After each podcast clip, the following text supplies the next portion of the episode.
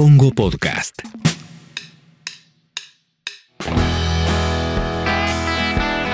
Hola, ¿cómo estás? Adelante, pasa. Este es el episodio número 11 de la cuarta temporada de Las Promesas de Elon, el podcast original de Congo.fm que hacemos con Santi Siri y yo, Juli Shulkin, y que edita Mauro Suchodolski, Sucho, y que podés seguir en Spotify para estar al tanto de todos los estrenos que se suben los jueves. En esta oportunidad vamos a hablar de un festival en el desierto de Nevada que se hace todos los años y que fue interrumpido por la pandemia y que se llama Burning Man. Este festival tiene lugar en Black Rock City, una ciudad temporal con 10 principios que tiene infraestructura y servicios comunitarios esenciales, incluida por ejemplo la planificación urbana, emergencia, seguridad y también infraestructura sanitaria. En esta ciudad no hay dinero, no hay tarjetas de crédito, no hay códigos QR y las redes sociales no importan. Hay gifting o algo que podríamos denominar cultura del regalo. Hablamos con Nacho Roisman, un argentino que fue 10 veces al Burning Man y una de estas veces fue con Santi. Y hablamos sobre este festival que termina precisamente con un hombre construido en madera en llamas y vamos a entender diferentes aspectos del festival.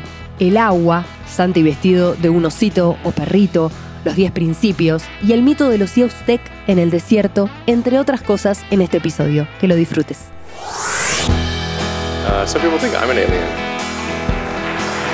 Not true. Not true. Me despierto, miro Twitter, ver borragia en tu cuenta, hashtag Bitcoin, todo lo que encuentro. Tu corazón de níquel viaja en falcon a mis sentimientos, pero no creas que esto habla de vos. Tampoco es Clubhouse, tampoco es Clubhouse, pero viene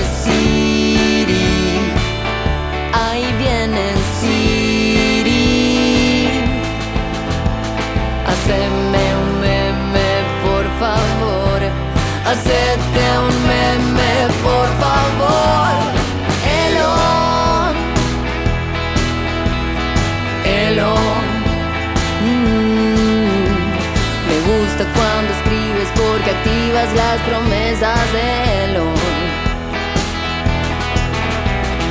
Elon. Elon. Me gusta cuando callas porque activas las promesas de Elon.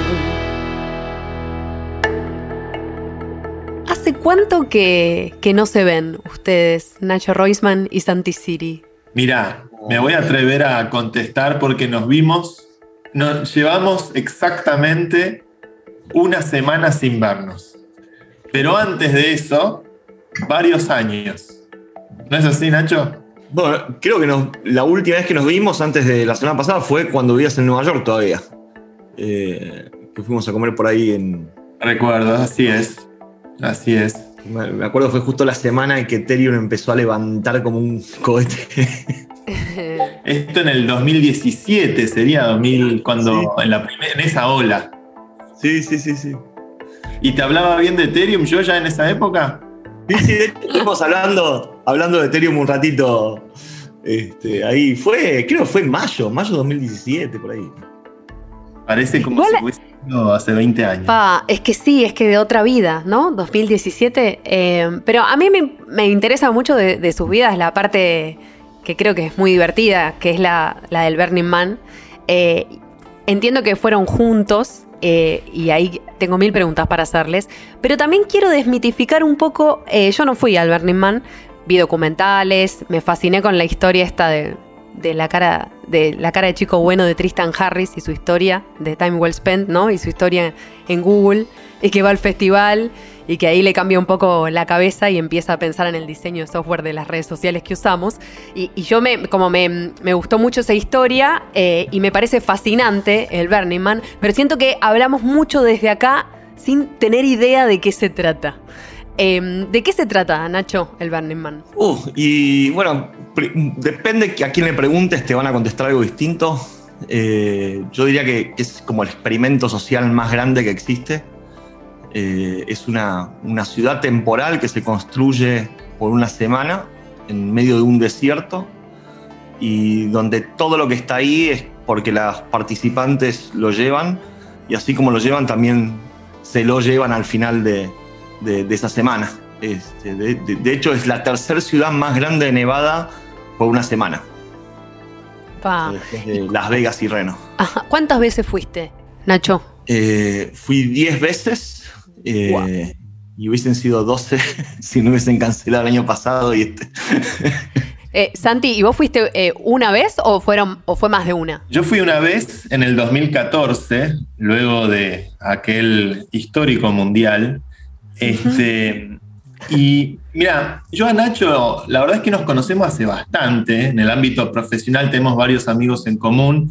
Este, eh, y Nacho era para mí un, profesional del software, del marketing digital, con mucha experiencia, que ha trabajado este, en, el, en el rubro, ¿no? en, la- en el palo tecnológico muchos años.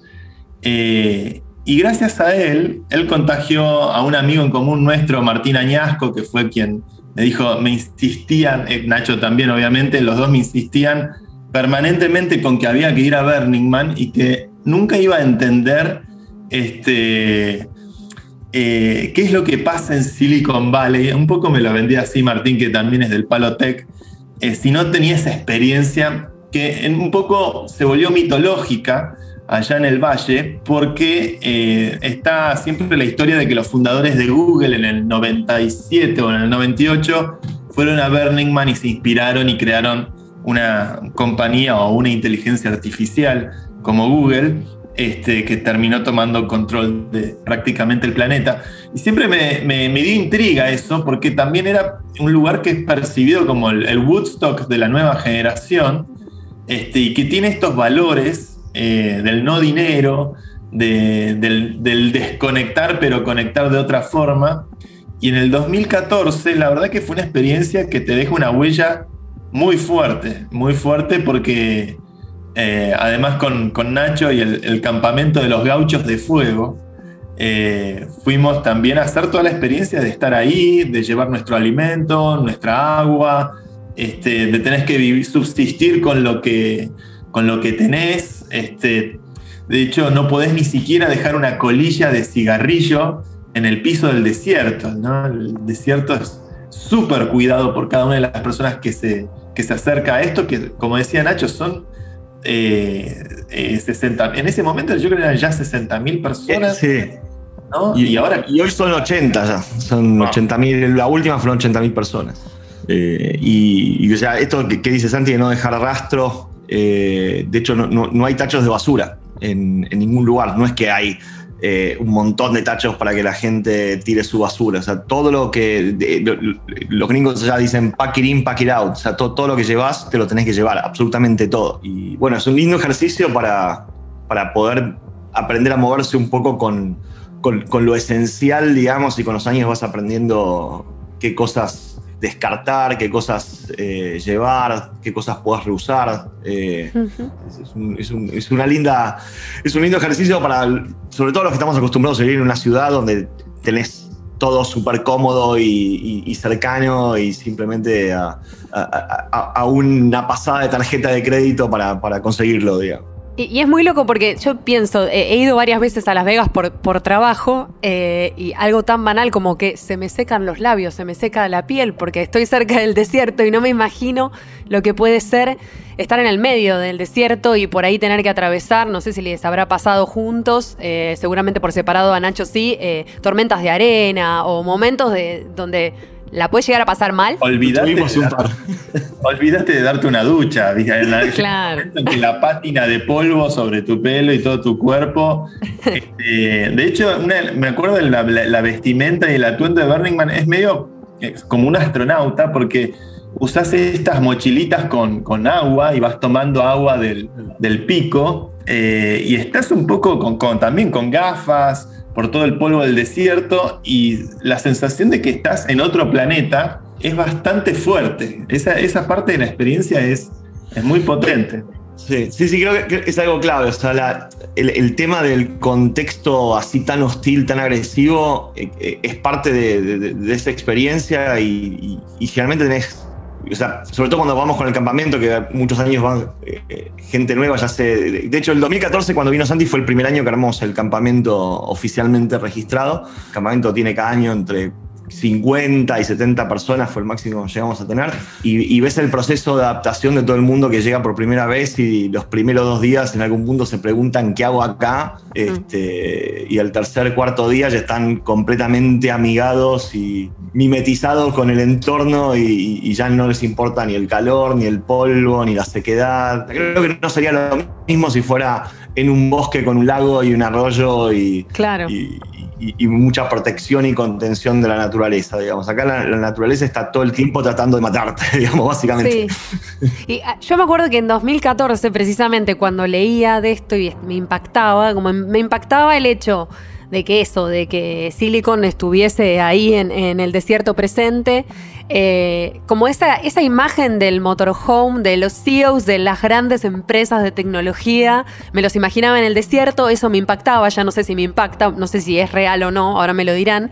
Em, y por otro lado, el hecho de, los principios, de que no, de que no hablaras de tu trabajo o de lo que haces todo el tiempo, sino que hay como una especie de alter ego verdadero yo eh, eh, que está ahí en el, en el desierto. ¿Qué pasa? ¿Cuáles son los principios? Ya, hay, son 10 principios, no, son reglas ni mandamientos, son principios. Eh, son más parecidos a los pastafarian que tienen los 10, preferiría que no hagas. pero que básicamente es lo que en cierta forma rige o le da un contexto a la, cultura. uno de los principios es la expresión radical, eh, y tiene que ver un poco con lo que hablaba también de, la vestimenta o las cosas que ves que la gente produce ahí, donde la, idea es que sea un contexto seguro donde cualquiera puede expresarse sin sentir en ningún momento eh, algún tipo de, juicio por parte de otros. Eh, eso incluye de lo que digas, lo que construyas, lo que hagas, lo que te pongas o lo que te dejes de poner.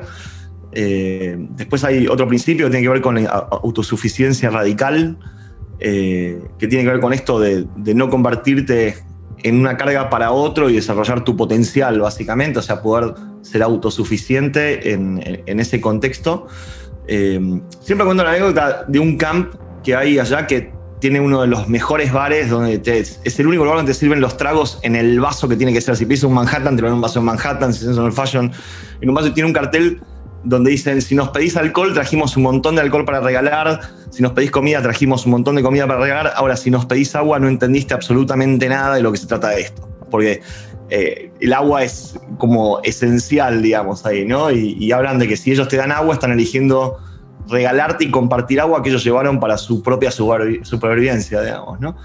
Eh, y, me, parece muy bueno como pusieron ese, ese ejemplo. Después, hay otros principios que tienen que ver con la participación, eh, otro que tiene que ver con la, inmediatez. O sea, es casi imposible planear algo ahí. Seguramente si salís en grupo salen 20 y terminan siendo 5 grupos de 4 dando vueltas por todo el desierto que de, random se vuelven a encontrar en otro lugar y cada uno vio cosas completamente distintas. Eh, cada vez que volvés de Burning hay millones de cosas que te perdiste y que no pudiste ver porque nada, pasaron ahí y en ese momento sin avisar y, sin planificar y, también tiene mucho que ver con la, con la, reacción que vos tengas a esas interacciones que tenés con, la gente. Eh, después hay, principios que tienen que ver con la responsabilidad cívica, de entender que esto sucede dentro de un contexto de, de una sociedad, digamos, y hay reglas que, hay que respetarlas porque estamos dentro de, ese contexto. La desmercantilización o básicamente la no transacción eh, en la economía real, o sea, no es que trueque, eh, lo, que la gente lleva ahí o lo que hace ahí, las experiencias que te regalan, son realmente regalos. O sea, no hay una expectativa de, bueno, te doy dos cervezas y dame un sándwich de, jamón a cambio. O sea, son realmente regalos. Donde lo que estás buscando básicamente es, eh, generar esa oportunidad para poder conocerte interactuar con otro, que en un contexto transaccional se termina básicamente en vos me das algo, yo te doy la plata y se acabó y tiene un, valor absoluto relativamente por, por, por el precio que tenga, digamos, ¿no? Acá hay. Me acuerdo, Santi, el, el día que te hicieron contar el chiste en el bar del sombrero de cowboy. ¿Cómo fue? Porque yo no me acuerdo de todo lo que Te pasó. mandan, eh, fuimos a, a un, a un camp que para tomar un trago tenías que contar un chiste en una pasarela y, y- y básicamente Santi se paró ahí en, en la tarima y dijo cuál es la diferencia, eh, tiene sentido por ahí en inglés, dice cuál es la diferencia entre un, entre un tampón y un sombrero de, de cowboy. Eh, Espectacular. The cowboy hat is for assholes. Y, y- y el barman tenía un sombrero de cowboy, que creo que no lo había registrado, Santi. y el tipo te miró con una cara y se tuvo que dar el lado igual. Es espectacular. Qué demente, por Dios. Eh, Yo Bueno, Es genial. de muchas cosas de ese Burning Man y muchas no me acuerdo, la verdad. Pues fue- es, realmente potente, intensa la experiencia. sí. Sí, eh, pero también a otra, eh, otro mito o estereotipo que hay, ¿no? Como nos imaginamos tal vez una especie de Creamfields, eh, pero a la máxima potencia, eh, imaginando que, ese, que esos camps no paran nunca, ¿no? Eh, y es tan así porque siempre se, se piensa en, en el reviente eh, como, como único camino del Burning Man. Me parece que hay, hay otras búsquedas ahí, ¿o no? Sí, mi- mira, los camps que están pasando música, están pasando música casi todo el día.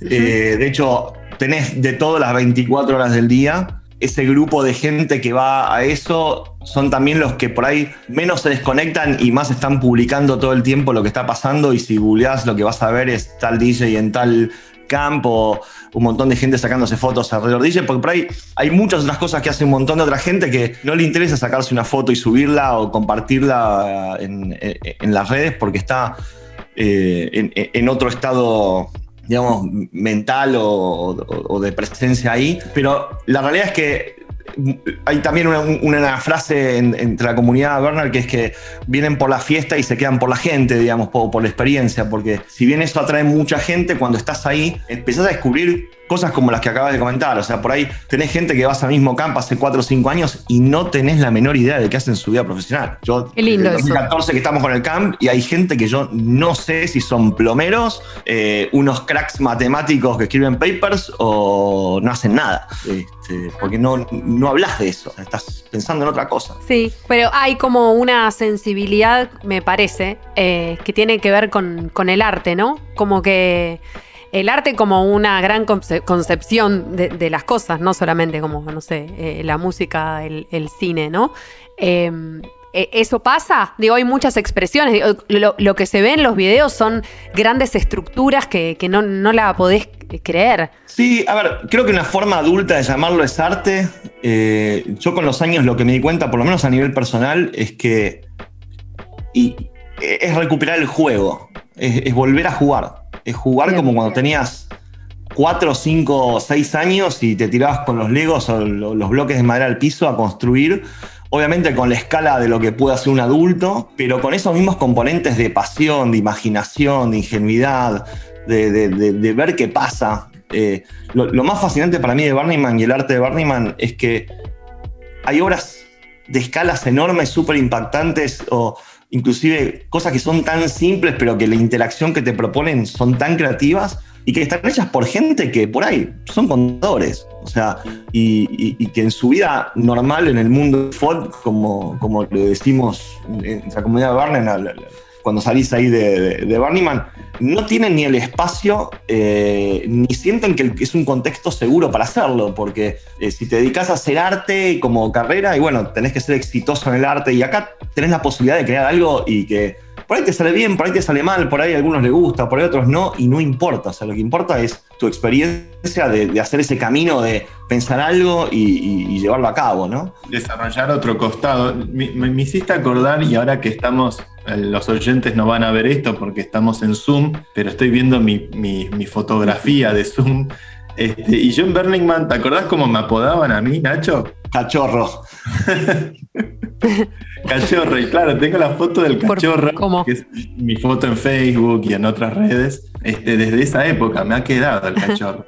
Andaba- andabas con un onesie de, de perrito. toda la semana casi.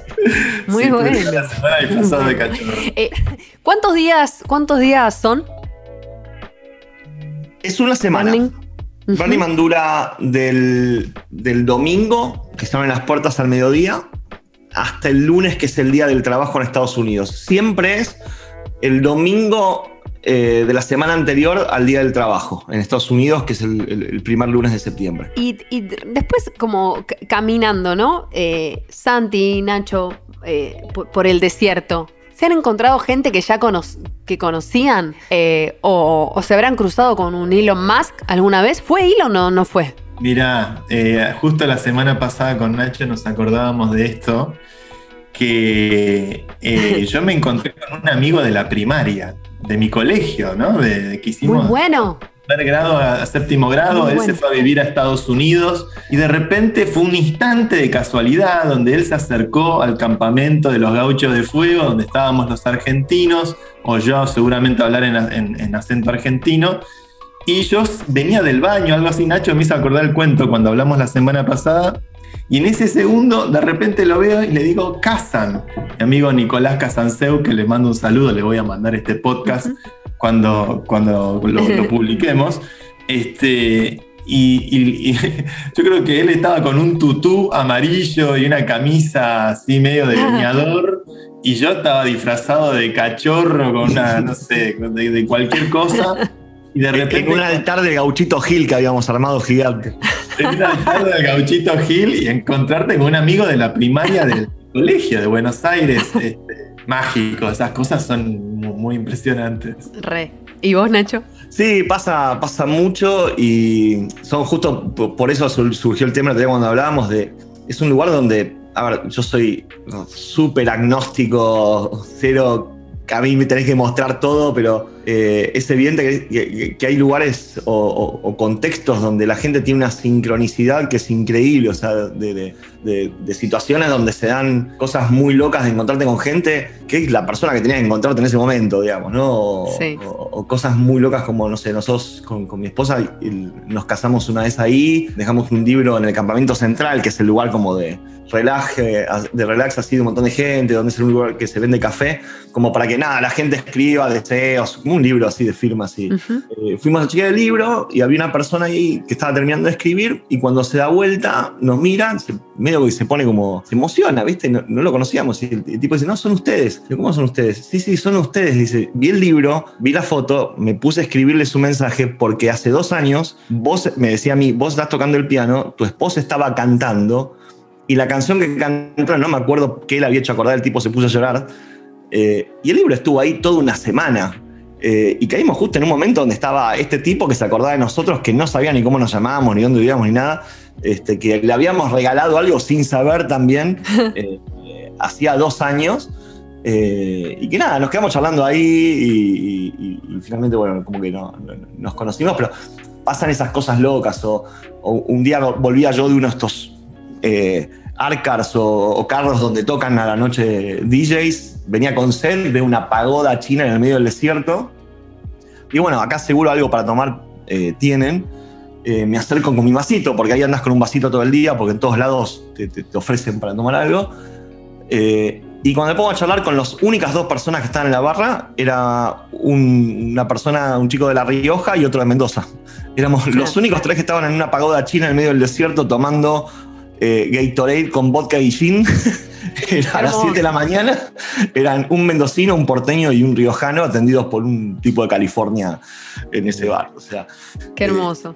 son, son cosas que si las llevas a la estadística, las probabilidades son casi nulas. O sea, no. Sí, sí. Eh, y, y también me da intriga. Bueno, ahora escuchándote, Nacho, es como que, eh, no sé, por ahí es medio el pedo preguntártelo porque seguramente no te importe si lo ves a, a Mark, Jack Dorsey, Mark Zuckerberg, ¿no? Eh, Jack Dorsey, no sé, cualquier ingeniero de estos grosos de las compañías que seguramente ustedes conocen, por ahí no te importa si lo ves ahí. Pero la pregunta es si, si llegaste a ver a alguien así. Mira, vi a- una vez me crucé con alguien que no sabía quién era, que me contó quién era, pero que, a ver, hay algo ahí que no te das cuenta quién es la persona que tenés enfrente, porque estás despojado de todo estereotipo de ropa, auto, casa, eh, Claro. de todo lo que dentro de una ciudad te puede llegar a algún tipo de connotación de si alguien es importante, Claro. eh, exitoso, pobre o alguien que le importa todo o nada. Y, y- y por otro lado también es la única semana en el año donde estás completamente desenchufado del mundo y lo último que quiero es sentarme a hablar de algo de tecnología o con una computadora con alguien, a menos que sea algo extremadamente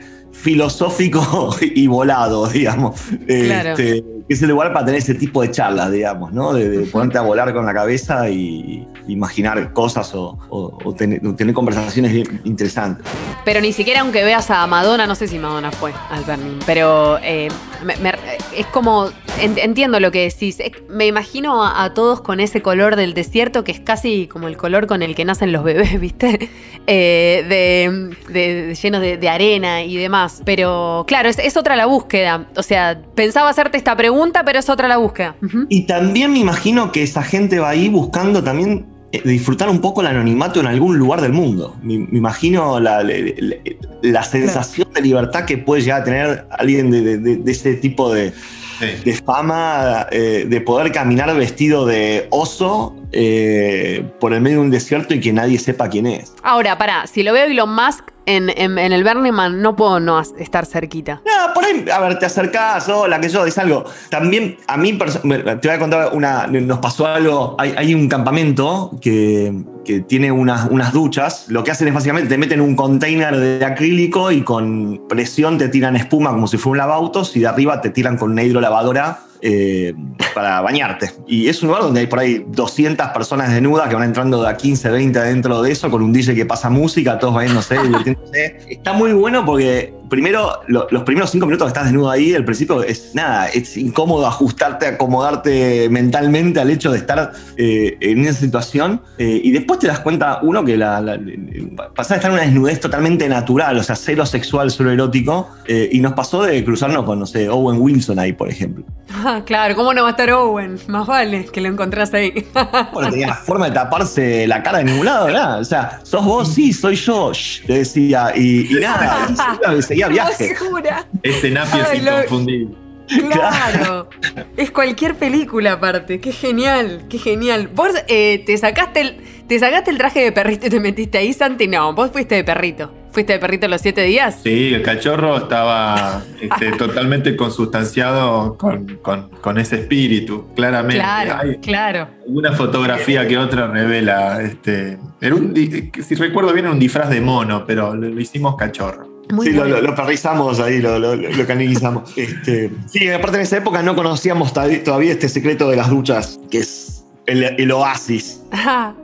Em, Nacho, ¿y, y en qué queda todo esto? O sea, este año va a haber Burning Man y cómo, cómo seguís conectado con, con la gran tribu eh, Werner de acá de la Argentina. Eh, mira, el año pasado no hubo, este año tampoco va a haber eh, un Man oficial. Eh, se estuvo conversando hacerlo eh, y en un momento se llegó al punto de que, bueno, se hacía solo si la gente que iba estaba vacunada y como eso iba a dejar un montón de, gente afuera, se terminó definiendo que no, no se hacía y se esperaba hasta el año que viene. Pero la realidad es que el, el evento de Burning Man en Estados Unidos, si bien es como la, el centro de, la cultura, después hay un montón de actividades durante el año de menor escala en, distintos países del mundo. Eh, en Argentina hay también una comunidad Burner que viene creciendo y viene creciendo de, de forma muy cuidada. Tratamos de que no crezca de forma exponencial para que la cultura no, no se diluya. Eh, y, lo que buscamos son hacer encuentros de menor escala dentro de lo que se puede con, el contexto que, hay hoy. Cuando estuvo más flexible en el verano, hicimos algunos encuentros. Eh, después este año también eh, terminamos alquilando a fin de año pasado un, galpón muy grande de casi 700 metros cuadrados para empezar a armar una especie de, Makers Club para la comunidad. Primero, en principio, Bernard, lo que tratamos siempre es de hacerlo primero dentro de nuestro contexto hasta, hasta poder lograr entender bien cómo funciona lo que, el experimento que estamos haciendo, poder eh, acomodarlo y después ahí ya abrirlo a gente, a gente que, no forme parte todavía de, la comunidad, pero con la intención de tener espacios de, de lectura, de literatura, de actuales, para un taller muy grande para construir, donde ya conseguimos un montón de herramientas. eh, y hoy te diría que básicamente somos alrededor de 40, 50 miembros de, ese, de esa sede eh, de, de Fuego Austral eh, y que vamos creciéndolo así a, a cuenta gotas más que nada porque no queremos que, que explote, digamos, y, y- y se pierda lo, lo- lo esencial, ¿no? Y, y- después, bueno, en, en todo, de- a medida que se van abriendo distintos países, eh, Israel va a ser un, un burn este año, Midburn eh, en. Israel se va a hacer eh, ahora creo en, septiembre. Después hay otro que el año que viene ya anunciaron que se iba a hacer en Sudáfrica, que es uno de los más grandes, van 12.000, 13.000 personas. Entonces de a poquito va Wow. volviendo la posibilidad de, de juntarse al aire libre y compartir así durante una semana en, en distintos lugares. Qué loco criterios- igual. ¿Qué criterios se usan para elegir el lugar o este, decidir dónde se puede hacer una sede de algún festival de estos? ¿Hay algún, algún criterio en particular o Sí, a ver, primero tiene que ser un lugar eh, relativamente aislado, eh, por dos motivos. Uno, para no molestar a nadie, y dos, para que sea un lugar que tenga privacidad. O sea, una, de las cosas claves para, que la gente pueda expresarse radicalmente es esa seguridad de, que te estás expresando en gente que está dentro del mismo contexto y las mismas reglas, ¿no? Eh, distinto sería alquilar un campo en el medio de un barrio y, y tener alrededor un montón de gente sacando fotos y Nacho, Nacho, pero, pero, pero Israel eh, me sorprende, de verdad, porque Israel no sé si lo considero un lugar seguro, pero, pero no, no- no sé de, de las comunidades que irían, por ejemplo, Eh, si son chicos, chicas eh, de allá, que hay mucha gente joven viviendo en Israel eh, y vinculada a la tecnología y que me los imagino yendo, o es como una convocatoria a nivel global. Generalmente los GARNs regionales eh, tienen un mix de gente de afuera y gente local. De hecho, hasta los que hicimos en Argentina, eh, te diría que, no sé, un 10-15% de los participantes son de afuera. Eh, muchas veces es gente que viaja especialmente para participar de los GARNs y muchas veces es gente que de casualidad está de viaje y se entera que hay un burn cerca, entre comillas. Nosotros tuvimos gente que se enteró que había un burn en Argentina y se vino desde Perú a dedo. Eh, y, y lo mismo debe pasar en Israel. Yo al de Israel no fui. El de Israel llegó a ser de 8.000 personas la última vez que lo hicieron. Hace- y lo hacen también, lo hacen en, en- en- en un desierto en Israel. eh, y la verdad que la infraestructura que tienen es increíble. O sea, los israelíes para, para construir y, y desarrollar algo van de cero a nada a, todo en, dos segundos. O sea, tienen una ciudad súper diagramada, con un montón de infraestructura compartida, eh, autogestionado por los campamentos. La verdad que es increíble lo que arman ahí. Y hay, y hay varias gente de Argentina que participó en, en, Midburn. Pero la verdad que no sé cómo está compuesto el- la base de participantes. Bien. Eh, y para quienes quieran escribirte, eh, eh, porque escuchan este episodio y les dan ganas de saber más o contactarte, ¿a dónde pueden hacerlo? Sí, me pueden buscar o en, Facebook o en Instagram, Nacho Roisman. Eh, después también está la dirección de email, pero la verdad que es más directo por ahí y chateamos. De última, hablamos después más tranquilos por WhatsApp. La verdad que todos los años, sobre todo cuando se hace Burning Man, eh, entre mayo y, julio, agosto, a- eh, eh, ayudamos un montón de gente que está planeando su viaje a ir. Y la recomendación es también aquellos que quieran ir a, a Burning Man, lo ideal es empezar a planificarlo en enero, febrero. Eh, en enero, febrero, nosotros realmente con el, camp de Gaucho del Fuego tenemos como un, lote de tickets asignado para Argentina. Entonces podemos ahí hacer un mix entre gente que ya vino participando y gente nueva. Generalmente tenemos como una llamada, les explicamos, queremos entender un poquito qué es lo que los motiva para, para venir. Después también podemos ayudarlos a, ir por su cuenta, digamos. Hay un montón de opciones de campamentos para quedarse. O como hicimos nosotros también los primeros años, eh, lle- llegamos a alquilar una vez una minivan, sacar los asientos y dormir con un colchón atrás de la minivan. Y la pasás bárbaro. O sea, la verdad que no hace falta ir con un motorhome con, todas las comodidades. Está bueno, ir, sí, también te aísla un poquito de, de esa, de esa experiencia a full, de estar en contacto con, con, con- con el, con- con el contexto ahí del, del desierto, pero, tam- pero está bueno también hacerlo. Santi, eh, no me dijo igual si lo vio Elon. No sé si Elon fue o no fue al Burning Man. No, no lo vi. no, no, ni a Elon, ni, ni, ni a Zuckerberg. Este, con el, el único que me cruzó una vez fue con un ex CEO de, de Cisco. Eh, que nada, surgió en la conversación, ¿cómo conoces el mate? Y porque una vez fue a Argentina por mi trabajo, ah, ¿qué haces? Trabajé en una empresa de tecnología, ¿cuál? Cisco, ah, ¿qué hacías? Fui el CEO, ah, ok. Tranqui. Tranqui. Eh, bueno, muy genial. Eh, la verdad, no sé si Santi le querés decir algo más a Nacho, si te sumás al próximo, el año que viene, al, al nuevo Burning Man 2022. Pero muy, muy lindo encontrarlos acá en este episodio. Sí, la verdad que un placer escucharte, Nacho. Este, yo anhelo con, con volver a, a, Burning Man. En estos años fui padre este, y no soy tan valiente como Nacho, que yo debo decir que una de las personas más eh, capaces a la hora de agarrar un martillo, una sierra, una madera, no, lo que sea, es Nacho. O sea, era impresionante cómo él construía, armaba, desarmaba, traía este, eh, se nota que tiene una capacidad hacedora en, el mundo de la materia, este, que a mí me, me, fascinaba, me fascinó verlo en esa semana que convivimos. Este, pero ahora que mi hija está más grande, la verdad que es una experiencia muy interesante para hacer también en familia, con chicos. Este, y muy diferente al clásico viaje a Disney o, a, o alguna claro. a Miami, ¿no? Algún centro turístico. Este, probablemente todo lo contrario a eso. Este, y yo siempre recuerdo que en, en el Burning Man que, que, fui había, había chicos, había familia, y lo cual te explota la cabeza porque el espectro de posibilidades que hay es, es realmente muy amplio. Eh, y, y es increíble que como civilización estemos encontrando al menos en un punto en, en, el, en el planeta y en el tiempo, una, una, vez al año o varias veces al año, en varios lugares, en mayor y menor medida, un lugar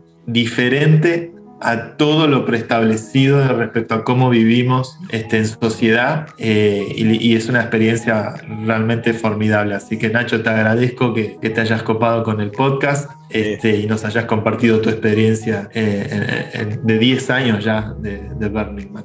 Este, gracias a ustedes por, por, invitarme a hablar acá. Esto es básicamente soy casi como un vegano, un testigo. Pero con la parte, con todo lo que tiene con Burning. Este, puedo hablarles horas y días y tocar la puerta el domingo a la mañana si quieren también. Este, y, nada, lo, lo, último, tenés que venir con Roma. La experiencia yo ya lo hice con Simón varias veces. Es espectacular estar con chicos allá eh, y lo que crecen en esa semana. Eh, claro. Vivir esa experiencia. Yo el, el, recuerdo que tengo con Simón, la primera vez que lo llevamos, tenía 10 meses, fue abrir la puerta del Arbí cuando llegamos y encontrarse con la inmensidad del desierto porque todavía no había nadie. Fuimos casi una semana antes que abran las puertas y salió corriendo y empezó a gritar y a aplaudir espontáneamente. Wow. O sea, como que de vivir en la casa en Buenos Aires con las cuatro paredes y de golpe encontrarse con tanto espacio, no, no sabía qué hacer. O sea, le, le, wow. lo encima pasó desierto. por encima. Mm. Eh, fue impresionante. Y, y, la capacidad de sorprenderse y de jugar, y, y, la verdad que es increíble cuando ves a los chicos ahí. Y en cierta forma te provocan a vos también como probar eh, y, y, jugar un poquito con ellos, o son la excusa para que puedas jugar y hacer cosas que por ahí si estuvieras solo no te animarías a, a, hacer ese tipo de, de payasadas, digamos, ¿no? Con la excusa de no, tengo un chico, tengo un chico. Con Movistar Play podés tener Amazon Prime Video y por tres meses invita a Movistar. Si querés disfrutar de las mejores series y películas, descarga la app de Movistar Play y activalo. Movistar Play, series, películas y televisión. Los que somos Movistar, tenemos más. Válido en Argentina del 1 al 31 de mayo del 2021. Más info en movistar.com.ar.